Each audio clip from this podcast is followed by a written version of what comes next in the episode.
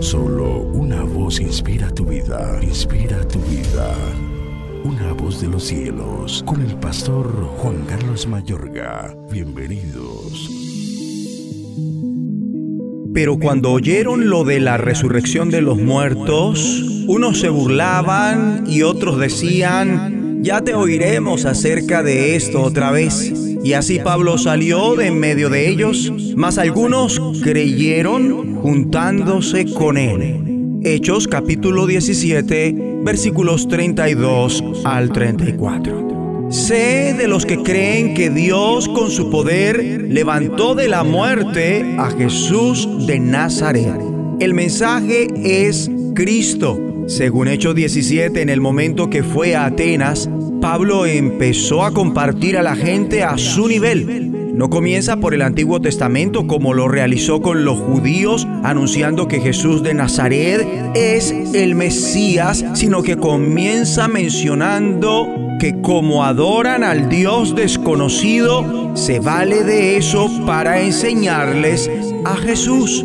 El mensaje de Pablo es evidentemente positivo, inspirado por el Espíritu Santo. En este caso puntual, no les reprocha su idolatría, sino que les explica eso que ustedes adoran como algo desconocido, es lo que yo les anuncio.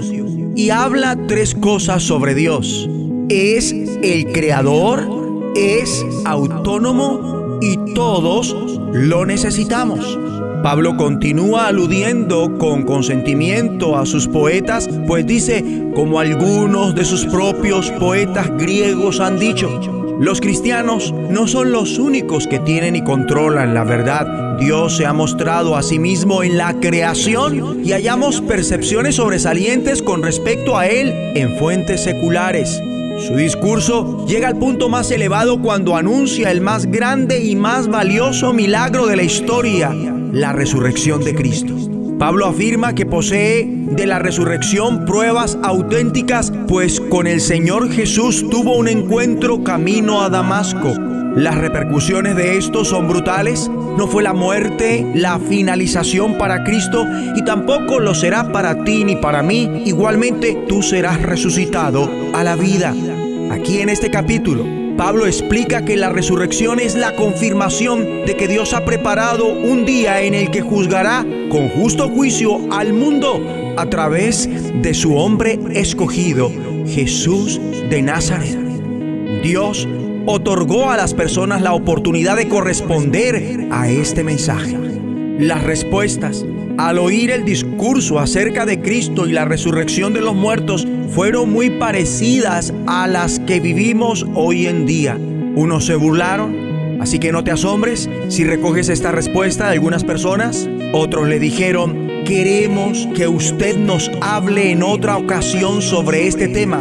Hoy por hoy, demasiadas personas, como ocurrió entonces, está verdaderamente atraída, pero requieren de tiempo para oír más y meditar todo el asunto.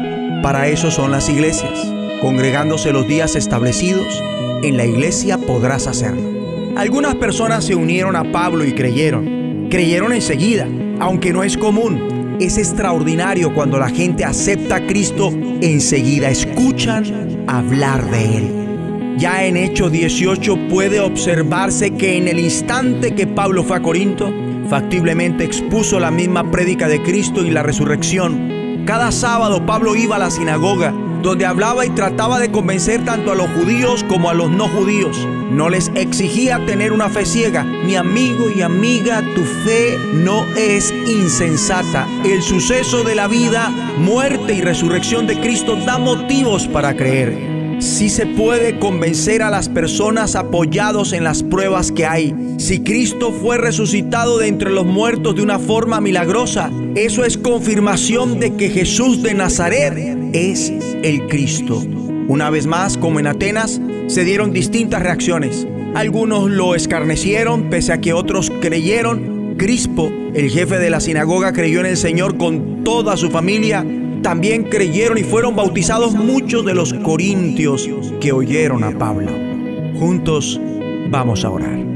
Di conmigo, Padre Celestial, te agradezco por la milagrosa resurrección de Jesús de Nazaret. y porque este mensaje es poderoso para cambiar las vidas. En el nombre de Jesucristo. Amén. La voz de los cielos, escúchanos, será de bendición para tu vida. De bendición para tu vida.